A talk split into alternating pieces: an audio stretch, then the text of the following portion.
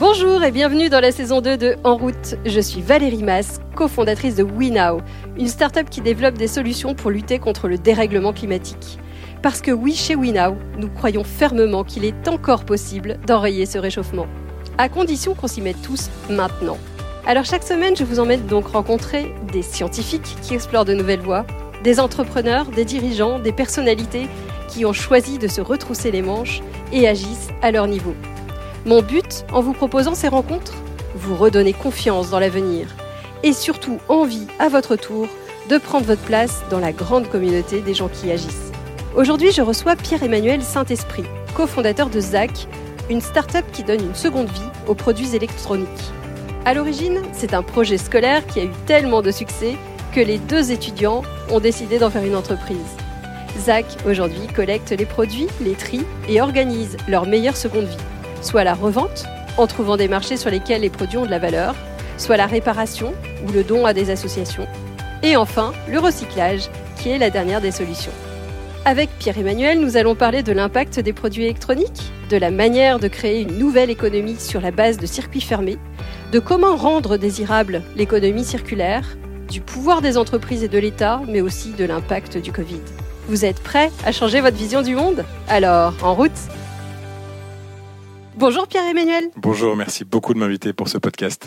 Peux-tu te présenter? Avec grand plaisir. Donc, je m'appelle Pierre-Emmanuel, j'ai 28 ans, papa de deux enfants et j'ai euh, créé mon entreprise avec mon associé Timothée Mével euh, dans l'économie circulaire, qui s'appelle ZAC. On a créé cette entreprise après un, parcours étudiant ensemble à l'université de Berkeley en Californie. Et euh, moi, j'ai fait une école de commerce. Lui vient plutôt d'un milieu ingénieur on avait vraiment tous les deux effectivement cette volonté de lutter contre le gaspillage, le gaspillage des produits électroniques en particulier, et d'utiliser effectivement les méthodologies de l'économie circulaire à cette fin. Alors, qu'est-ce qui t'a amené à t'intéresser à l'impact? Est-ce que c'est une thématique sur laquelle tu t'intéresses depuis tout petit, ou est-ce que, au contraire, tu as eu un déclic? Alors il y a plein de facteurs. Euh, déjà, effectivement, c'est quelque chose qui vient pas du tout euh, d'un terreau familial. Euh, j'ai pas des parents écolos, Timothée non plus d'ailleurs. Il y a un vrai facteur générationnel puisqu'on est une des premières générations à commencer à subir l'impact du réchauffement climatique et à pouvoir se projeter dans un monde potentiellement invivable dans quelques années. donc c'est quelque chose qui a toujours été un petit peu là. La deuxième chose, effectivement, je pense que la paternité fait pas mal à réfléchir, ça c'est sûr. J'ai une petite fille de 3 ans et demi et un, et un fils qui a six mois, et on se projette aussi euh, dans, leur avenir avec l'idée de, de se dire que potentiellement on ne fait rien pour, euh, pour leur avenir, pour l'avenir de la planète. C'est effectivement le climat dans lequel ils vont vivre euh, dans quelques années. Et ça sera une génération qui va pas simplement commencer à sentir les frétillements du réchauffement climatique, mais qui va vraiment le prendre en pleine face. Et puis l'autre chose, c'est euh, peut-être une passion plus intellectuelle pour l'économie circulaire, qui réconcilie à la fois l'entrepreneuriat, donc la volonté de créer des modèles économiques, de recruter une équipe, de trouver des solutions, avec euh, donc l'idée de trouver des solutions contre le dérèglement climatique, trouver des solutions euh, justement euh, pour un monde plus soutenable. Et pourquoi t'intéresser au matériel informatique et à son impact en particulier? Alors pourquoi le matériel informatique? Euh, Je dirais que globalement aujourd'hui tout le monde est d'accord pour dire qu'il faut réduire l'empreinte environnementale des entreprises ou, des particuliers, mais qu'une fois qu'on a fait ce constat, c'est très compliqué de trouver des solutions. En ce moment on entend beaucoup, voilà j'ai fait le bilan carbone de mon entreprise, il est de 22 000 tonnes équivalent CO2 annuel, ok qu'est-ce que je fais? Donc on va effectivement faire attention au parc automobile, on va passer sur du papier recyclé, on va voir si on peut euh, faire migrer sur un cloud responsable, mais tous les développeurs crient au loup en disant que c'est complexe et que ça va provoquer l'instabilité, le cas échéant, de, la solution technique. Euh, or, nous, le positionnement de ZAC, euh, via les produits électroniques, c'est d'avoir rapidement un impact important, mais de manière très facile.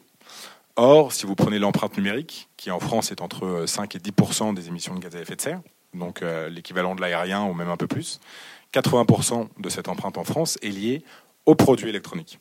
Lorsqu'on parle des produits électroniques, il faut avoir conscience en fait de l'impact euh, sur les émissions de gaz à effet de serre qu'ont l'extraction des ressources naturelles qui vont ensuite être assemblées euh, pour effectivement euh, constituer des produits électroniques. Ensuite, il faut penser à cet assemblage. Bah, il y a beaucoup de transport parce que les ressources naturelles viennent de plein d'endroits différents. L'assemblage en lui-même est très consommateur. Et puis euh, derrière, euh, vu que le temps de vie des produits est de plus en plus euh, resserré, puisqu'on est dans un usage un peu boulimique avec de la technologie permanente et que les constructeurs nous poussent à ça, l'aspect recyclage très rapide et le fait de consommer du neuf en permanence accélère effectivement ces émissions de gaz à effet de serre.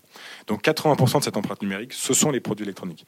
Ce qui fait que si on veut commencer dans son entreprise ou en tant que particulier à réduire son empreinte environnementale sans que ça change honnêtement grand-chose à notre vie, euh, mais d'avoir un geste pour la planète et qui en plus, on y reviendra après, peut nous rapporter de l'argent, euh, les produits électroniques étaient vraiment quelque chose qui, qui semblait quelque part essentiel d'attaquer en premier comme sujet. J'ajouterais les sujets sociétaux.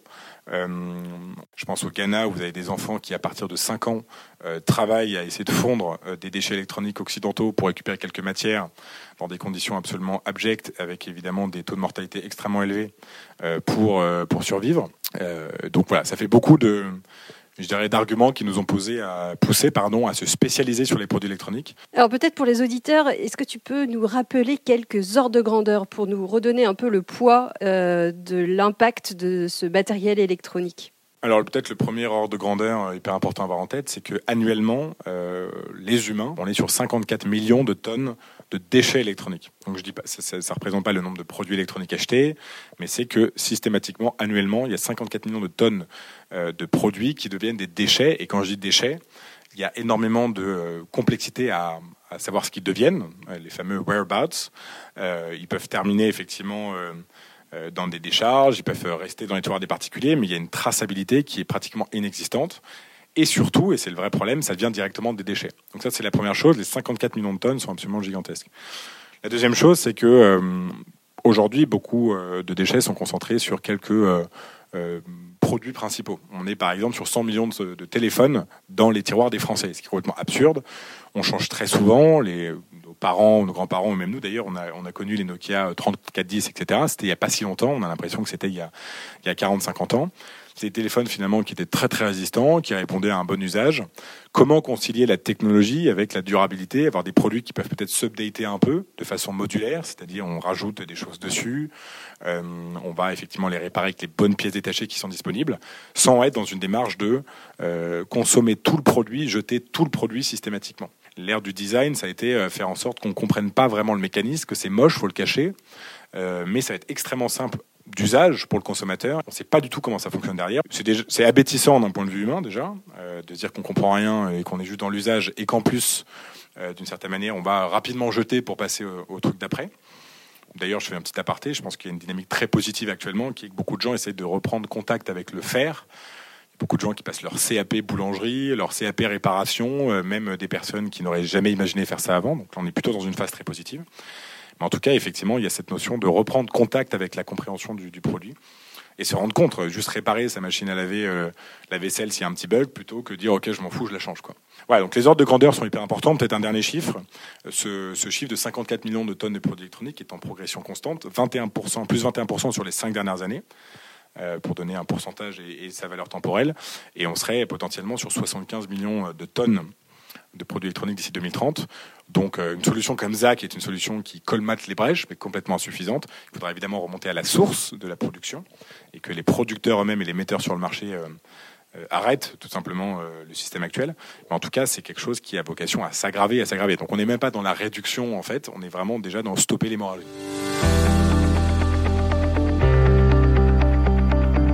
Alors, est-ce que tu peux raconter l'histoire de Zach? Parce que je crois que c'est parti d'un projet étudiant. Je ne vais pas raconter tous les modèles euh, qui ont mené à, Zach actuellement, parce qu'effectivement, on a beaucoup testé. Mais le tout premier modèle, euh, qui était un modèle étudiant, puisque du coup, Zach, à la base, était un projet de étudiant euh, sur lequel on a travaillé à l'université, pour lequel on a eu une note à la fin.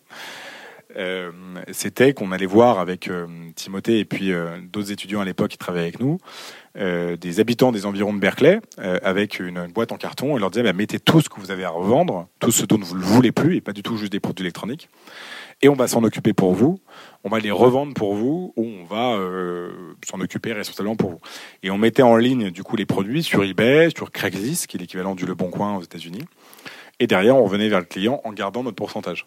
Donc on voulait fluidifier la partie revente euh, effectivement, en, comme je disais, euh, que ce soit aussi simple de revendre sur elozac.fr à l'époque que d'acheter sur Amazon. Voilà, on avait un deck où il y avait les deux boutons euh, Amazon. vous savez, vous pouvez acheter en one click, qui a du coup maintenant tout le monde connaît. avoir une expérience digitale et simple de la même manière pour faire du bien à, la planète. Après, on a eu un on, a eu un service de dépôt-vente, un service de rachat cash. Si on rachetait des produits directement, et eh ben, on payait moins de clients. En dépôt-vente, il avait une commission plus faible. Enfin, on avait une commission plus faible sur ces produits. On s'est spécialisé sur les produits électroniques pour apprendre notre métier, sur les produits Apple même, pour vraiment euh, effectivement faire en sorte de bien bien maîtriser la chaîne. À un moment donné, on réparait nous-mêmes euh, et puis on revendait sur back market, par exemple. On a connu les débuts de back market qui sont passés par le même accélérateur que nous, Noma à Paris. À un moment donné, on a fait réparer les produits par des industriels avant de les revendre nous-mêmes. Enfin bref, on a testé plein de choses pour en arriver au modèle actuel qui est, euh, à nos yeux, le modèle qui nous permet à la fois de lutter contre l'ensemble du gaspillage électronique et pas uniquement les produits de certaines marques. Parce qu'aujourd'hui, le reconditionné, c'est surtout Apple et Samsung, ce qui est pour nous très problématique. Il faut euh, qu'elle soit beaucoup plus large que ça, que le réemploi soit pas uniquement les deux marques qui dominent et nous asservissent en fait tout simplement sur l'industrie de la ressource, on va dire. Et puis effectivement euh, faire en sorte de réconcilier ça avec l'équation économique, d'avoir une, une, société rentable puisqu'on est une SAS. Et alors aujourd'hui, la mission de Zach, c'est quoi? Je crois que vous travaillez par exemple auprès des entreprises. Alors, donc la, la mission de ZAC, c'est de lutter contre le gaspillage des produits électroniques et tous les produits électroniques. Comment on fait ça? On garantit ce qu'on appelle la meilleure des secondes vies à tous les produits électroniques usagés ou inutilisés, concrètement dont les particuliers et les entreprises ne veulent plus. Donc on les récupère euh, partout en France et, euh, et, un peu en Belgique. On fait un inventaire de ces produits dans un centre d'insertion professionnelle qui est dans le 94, euh, Atelier sans frontières.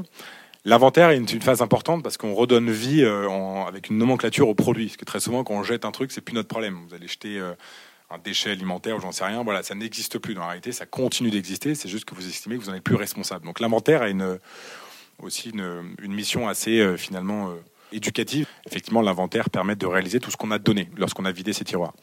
Et derrière, notre expertise se situe dans le fait qu'on maximise le réemploi et on va, pour chaque produit, dire, bah ok, on sait que la meilleure seconde vie, c'est ça. Il y en a quatre. La meilleure, c'est la revente du produit en l'état. Donc, on revend des produits à des reconditionneurs en France qui vont du coup réparer ces produits et les revendre derrière en tant que produits reconditionnés, notamment sur des plateformes comme Back Market. Donc, c'est la meilleure chose parce que le produit n'est pas démantelé. Le produit va être un petit peu réparé, reconditionné et directement réutilisé. La deuxième seconde vie, euh, c'est le don aux associations. La troisième, c'est la réparation. Donc, c'est une démarche où l'utilisateur nous envoie un produit qu'on lui renvoie derrière. Et la quatrième, qui est la dernière, c'est le recyclage, si on n'a pas le choix. On ne recycle que si on n'a pas le choix. Ce qui est une différence importante avec pas mal d'acteurs du, euh, secteur qui recyclent euh, de manière euh, normative. On recycle quoi qu'il arrive en imaginant que le recyclage est une solution 100% positive. Évidemment, qu'on recycle, on recycle jamais 100% des ressources naturelles. Le recyclage consomme, émet pas mal de CO2. Et puis ça pose plein d'autres soucis, mais en tout cas le recyclage on le fait quand il n'y a pas le choix, quoi, avec l'idée de fournir pour le coup des filières industrielles françaises avec ces ressources naturelles.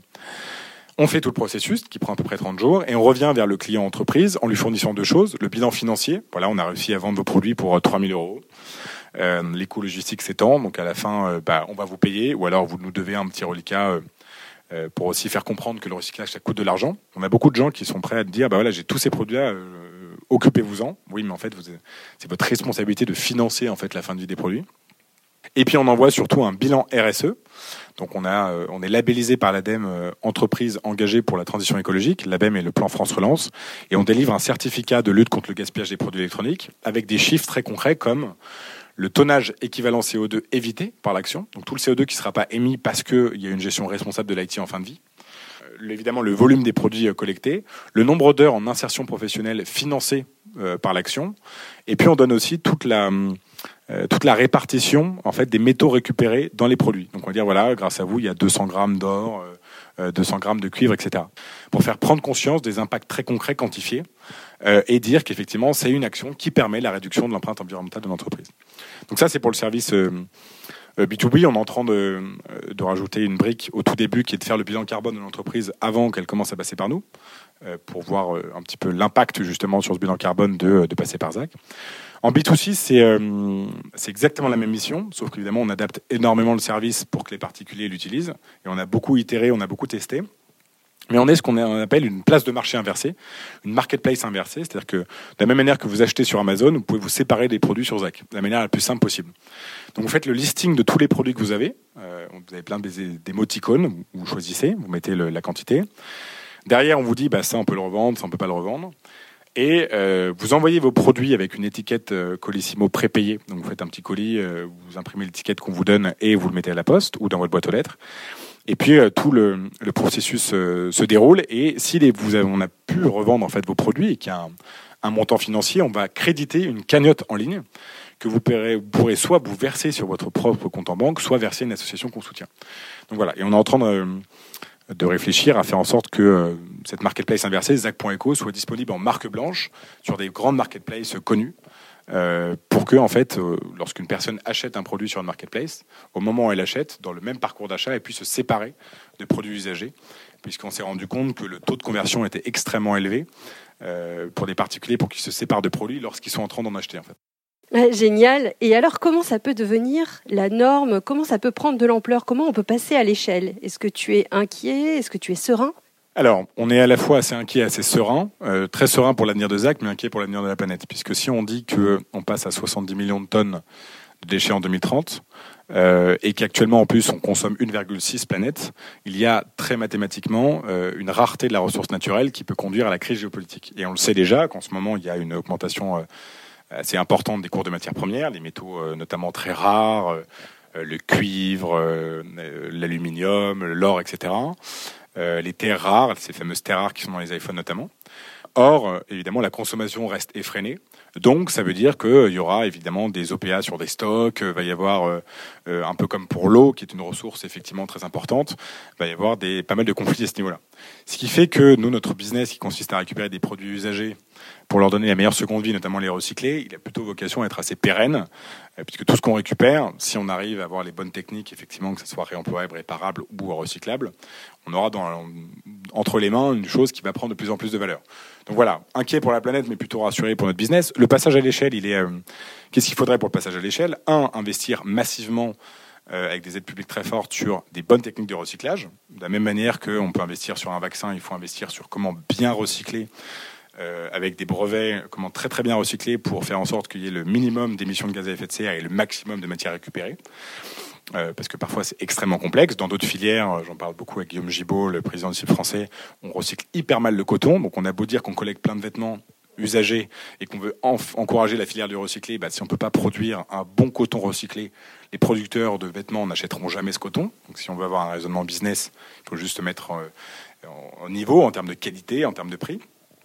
investir massivement dans les bonnes techniques de recyclage.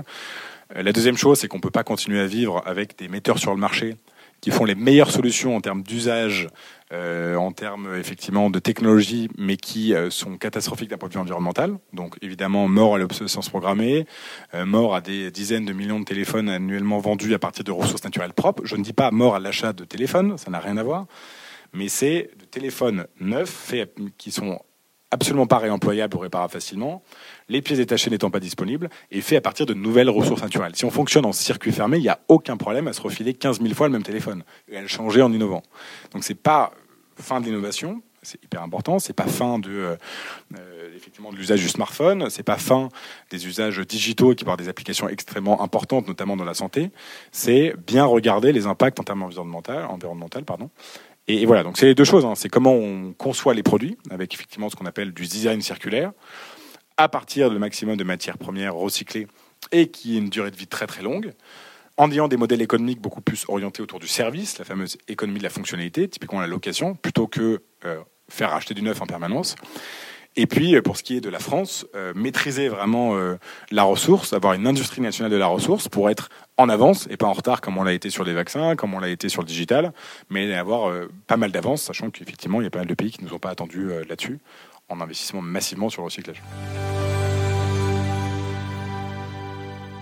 comment tu travailles avec les entreprises pour changer leurs habitudes Quand tu rencontres une entreprise, tu, tu commences par quoi? Alors il y a deux choses. D'abord la gestion de l'IT usager, euh, qui est effectivement le cœur de métier de Zach, et après des recommandations sur euh, la suite une fois qu'on a géré euh, l'IT existant. Alors sur l'IT usager, en fait, il se trouve que la majeure partie de nos clients ne faisaient strictement rien pour l'instant. pourquoi? Parce qu'en fait, les seules entreprises qui sont prêtes à payer pour le recyclage, les grands acteurs du recyclage qui sont qui sont très connus, c'est des entreprises qui sont vraiment extrêmement obligées parce que public, parce que côté en bourse et des rapports extra-financiers énormes. Donc ils sont prêts à payer. Or, nous, il y a beaucoup de clients, on a quelques grands comptes comme TF1, Truffaut, Manutan, mais on a beaucoup de clients qui ne faisaient rien parce que le modèle n'est pas économique, n'est pas soutenable et que on arrive uniquement, enfin avant, on arrivait uniquement avec le bâton de la contrainte réglementaire. Euh, soit ils gardaient, et donc on arrive dans, parfois dans des sociétés où il y a énormément de produits usagés dans des salles, soit ça finit euh, dans une décharge ou dans euh, les déchetteries réservées aux particuliers.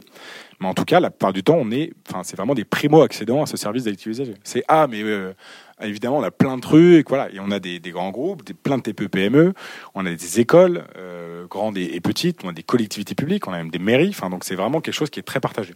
Euh, donc ça, c'est le premier point. Et parfois, effectivement, il y en a qui ont des contrats avec des acteurs historiques, et savent absolument pas ce qui a marqué dedans, ils savent pas ce qui se passe, ils savent juste qu'ils viennent parfois euh, une fois l'an euh, tout récupérer, mais il n'y a pas de traçabilité, il n'y a pas de rapport RSE, il n'y a pas de, lien environnemental, ils savent pas de quoi deviennent les produits, donc honnêtement, c'est pas très compliqué de les faire switcher sur notre solution. Surtout qu'on est moins cher pour le recyclage. Mais la partie euh, importante, c'est que nous, on considère effectivement l'aspect environnemental, mais aussi l'aspect modèle économique. On dit que c'est une bonne idée économique pour les entreprises de le faire. Et c'est essentiel si on veut faire la promotion de l'économie circulaire et de parler de désirabilité, c'est que le consommateur a tout intérêt entreprises ou particuliers à faire de l'économie circulaire. Aujourd'hui, nous, on paye, c'est-à-dire que nous qui repayons un FIS à 80% de nos clients, ce qui est énorme. C'est-à-dire qu'au lieu de garder les trucs dans leur tiroir, qui en plus perdent de la valeur jour après jour, eh ben, ces choses-là vont faire financer le recyclage et en plus, ils auront euh, un petit reliquat derrière. C'est pas 100% le cas, mais en tout cas, c'est très souvent le cas. Donc, il y a un intérêt économique à le faire. Pareil pour le particulier, si les taux de collecte sont nazes auprès, effectivement, des particuliers qui ont des produits à être usagés, parce que soit on leur demande de mettre des produits qui ont potentiellement encore de la valeur pour eux, affective ou financière, dans des box en carton, dans des monoprix ou des Auchan. Donc finalement, on met que les fameuses lampes parce qu'on ne mettra jamais un iPhone dedans. Euh, soit effectivement, on leur demande de mettre dans des déchetteries. Donc effectivement, on se retrouve les choses dont ils veulent se débarrasser. Il n'y a pas d'intérêt économique à le faire, il n'y a pas de parcours d'achat, c'est pas digital. Enfin voilà. Donc concrètement, euh, c'est uniquement euh, comprendre, effectivement, mettre pour le coup l'utilisateur au centre, pour parler un peu de design thinking, comprendre son intérêt, le contacter au bon moment, par exemple quand il déménage, et puis euh, avoir un bon service quoi. C'est-à-dire que être assez flexible sur la collecte euh, voilà euh, ne pas être dans des créneaux de on passera une fois dans le mois mais non non ok entre mercredi 8h et 10h on sera là promis. Respecter ces créneaux. Et, et après voilà avoir une dynamique entrepreneuriale où notre rentabilité en jeu ça pousse à avoir un bon service. Ça c'est malheureusement quelque chose qui est assez commun à beaucoup d'industries. Alors je trouve que ton argument économique pour pousser les gens à, à recycler, c'est-à-dire ils vont gagner de l'argent en recyclant est un argument super, mais est-ce que tout est revendable réellement? Est-ce que tous les objets que tu récupères euh, ont un prix euh, intéressant sur le marché? Alors ce sujet est extrêmement important puisqu'effectivement, euh, plus le marché du reconditionné va exploser, plus il y aura de nouveaux produits éligibles à la revente, parce que des reconditionneurs seront prêts à les racheter pour les revendre derrière, plus notre modèle économique va être intéressant, ça c'est sûr. Aujourd'hui, majoritairement, c'est des smartphones, tablettes, ordi. Il y a d'autres produits. Nous, on se bat pour convaincre des reconditionneurs de commencer à reconditionner des produits originaux, des serveurs, des terminaux de paiement bancaire, de leur donner une seconde vie.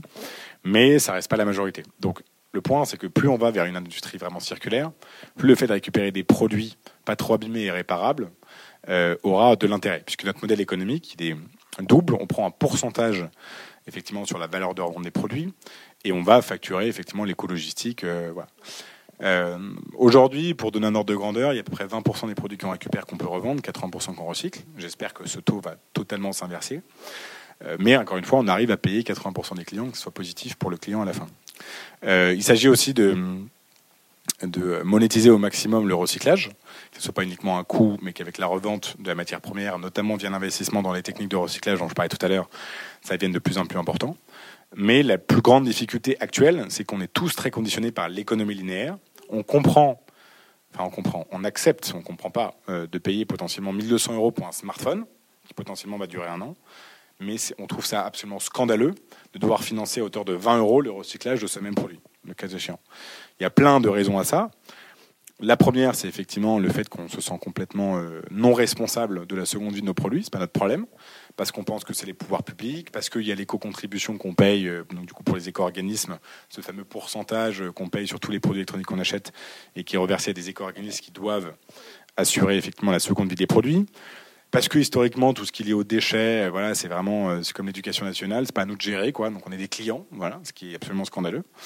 Et donc c'est vrai que parfois, quand il y a un devis, mais qui va être pour parfois une tonne de produits de 500 euros, il y a une entreprise qui va dire ah, mais je pensais pas que c'était aussi cher.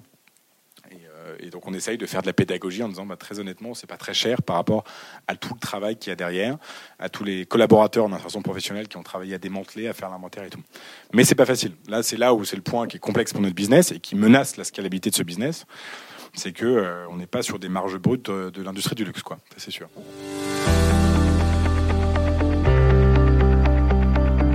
Je me posais une question, est-ce que l'épidémie de, Covid et les confinements successifs ont eu un impact positif ou un impact négatif? Alors, il y a plusieurs réactions, certaines positives, certaines plus négatives sur l'impact du Covid. l'impact très négatif, c'est qu'effectivement, il y a eu euh, un équipement, euh, je dirais, à l'arrache massif en produits électroniques, notamment des collaborateurs à la maison, et de manière absolument pas raisonnée. Euh, et je comprends, enfin, effectivement, en ordinateur, en écran, dans tous les sens, pour qu'il y ait tout dupliqué d'un coup. L'aspect positif à côté de ça, c'est que le Covid a beaucoup fait réfléchir sur le monde d'après, qu'on est en pleine crise, et là on voit les impacts de l'activité humaine, sinon c'est très très loin. Et donc, il y a énormément de choses autour du bilan carbone, de la réduction de l'empreinte environnementale, de il faut qu'on change, peut-être une accélération de ça. Maintenant, il y a toujours malheureusement un gap important entre la prise de conscience et le euh, faut qu'on change et vraiment l'action.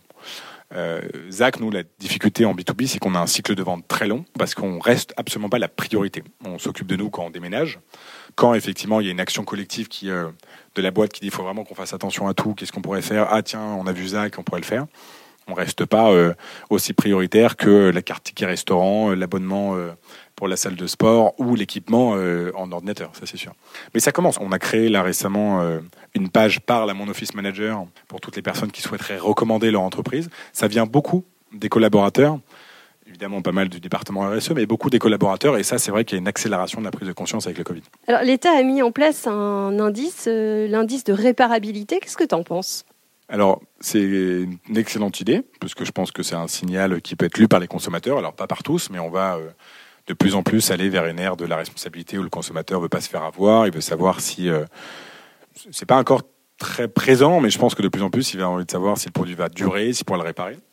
Euh, mais bon, c'est comme toujours, hein, il y, a, des, petits, euh, des petits sujets. Le premier, c'est que l'évaluation est faite par les marques elles-mêmes, ce qui est évidemment une vraie blague. C'est très facile de, de s'évaluer soi-même. Et puis, pour l'instant, c'est uniquement sur cinq familles de produits. Et puis, il y a euh, un an et demi, je crois, pour se mettre en conformité.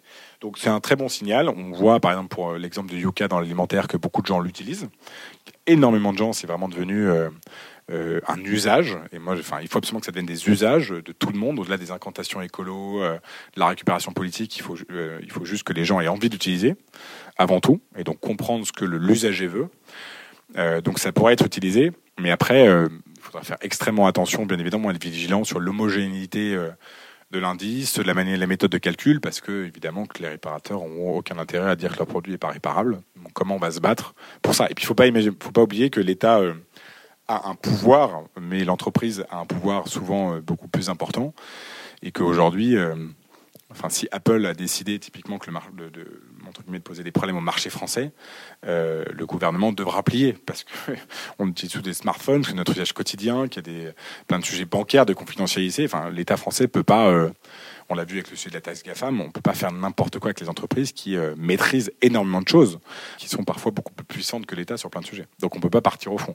C'est l'exemple, voilà, si Fnac Darty qui distribue Apple a envie euh, de les embêter sur la réparabilité, euh, Apple dit OK, vous vendrez pas l'iPhone, le prochain iPhone, et les, ventes de Fnac sont catastrophiques sur l'année. Donc et c'est, je parle de sujets réels qui se sont passés.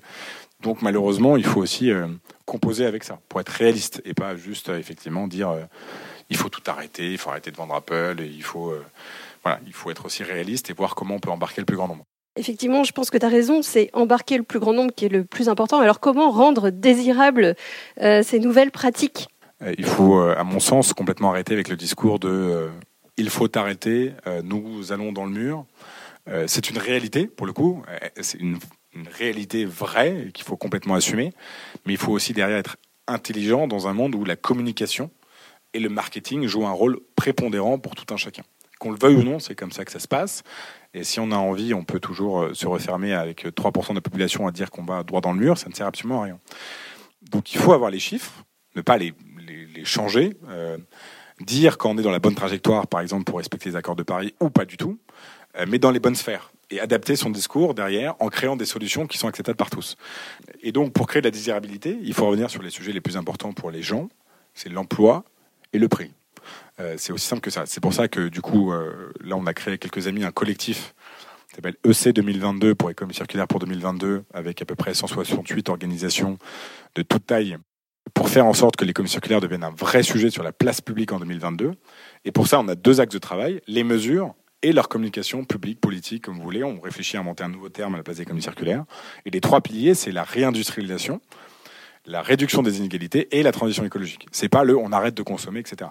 Évidemment que le meilleur moyen de sauver la planète, c'est ce qui s'est passé pendant le Covid. Mais on sait très bien que euh, on part effectivement dans des situations anarchiques, révolutionnaires, euh, qui n'embarqueront pas du tout la majorité euh, et qui font exploser nos sociétés si on le fait comme ça. Donc il faut réfléchir, travailler dur à trouver les solutions qui ont le plus d'impact positif sur l'environnement, mais qui ont le plus haut taux d'acceptabilité. Je vais peut-être en choquer, mais quand il y a un truc qui potentiellement pourrait avoir un impact environnemental énorme, euh, positif énorme, mais qui n'est pas du tout acceptable et qui menace la démocratie, bah, moi je fais partie de ceux qui disent qu'il vaut mieux potentiellement euh, soit repenser le truc, soit l'abandonner. C'est triste, mais c'est comme ça. On ne vit pas euh, dans des tours d'ivoire, on vit dans, dans une société, on fait le corps social, et donc il faut penser les choses pour que ce soit acceptable pour tous, et avant tout les plus précaires. Écoute, merci. On arrive à la fin de ce podcast et j'ai coutume de terminer avec trois questions rapides. Euh, la première, si tu avais un conseil pour quelqu'un qui a envie de se lancer dans l'impact, quel serait ce conseil? Tout simplement, quand vous êtes sur un, sujet où vous pensez qu'il y a de l'impact, c'est complexe, mais que vous avez conscience dans l'avenir de ce sujet, euh, faites le dos rond et effectivement, euh, vous aurez raison un jour. Par contre, écoutez évidemment les conseils des personnes expérimentées, des personnes plus âgées. Ça ne veut pas dire ne pas écouter, ça veut dire effectivement tenez, tenez bon d'une certaine manière. Et, si tu avais un conseil à donner à quelqu'un qui a envie de réduire l'impact de son matériel électronique, tu lui dirais quoi? Alors la toute première chose, c'est effectivement s'il y a du matériel usagé qui ne sert pas, euh, évidemment, donc s'en séparer de manière responsable. Donc un petit tour sur zac.eco, euh, zack.eco pour, euh, pour les particuliers. La deuxième chose, être raisonnable sur l'usage. Euh, il y a une immense différence, un immense gap entre arrêter de consommer et consommer de manière raisonnable. Si vous avez trois iPads chez vous, euh, cinq ordinateurs, deux par personne, ça vous sert à rien, arrêtez. Enfin voilà, refusez les cadeaux qui vous servent à rien. Très souvent, euh, la notion de cadeau, la notion d'objet reçu, euh, on prend. c'est assez marrant. Parfois, vous avez, pas, des, vous avez un stand dans un forum, il y a plein de trucs, il y a des silos, etc. Et puis vous allez prendre mécaniquement, puis vous allez rentrer chez vous, les foutre à la poubelle. C'est pas arrêter de consommer, c'est arrêter de consommer de manière débile, quoi. Parfois, même à la fin de l'année, vous avez tous les cadeaux de Noël des entreprises. Euh, ça vous dit d'avoir ça? Bah oui, puisqu'on me propose. Bah non, en fait, si ça vous sert à rien, ne prenez pas.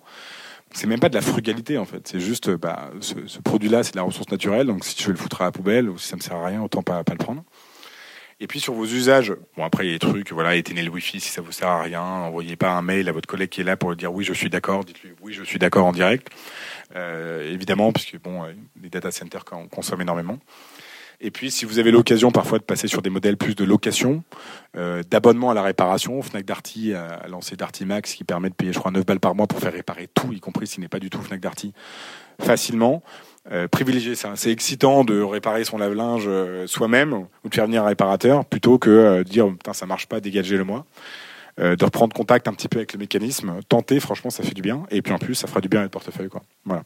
Et dernière question que je pose à tout le monde, est-ce que tu as quelqu'un que tu aimerais entendre au micro de ce podcast? Bah, J'aimerais beaucoup vous recommander Rémi Tassou. Euh, alors c'est un peu particulier, c'est un artiste en fait basé dans la région nantaise qui euh, réalise des œuvres d'art à partir de produits électroniques usagés. Et ça, voilà, ça a une double vertu. La première, c'est de donner de la désirabilité euh, aux déchets. Bah, c'est plus un déchet, c'est une œuvre d'art, donc ça coûte de l'argent et on a envie de le conserver et sur le très très long terme. Et puis évidemment, le deuxième aspect, c'est l'aspect environnemental, c'est du réemploi de produits qui finiront pas dans des décharges incinérées euh, au Ghana, par exemple.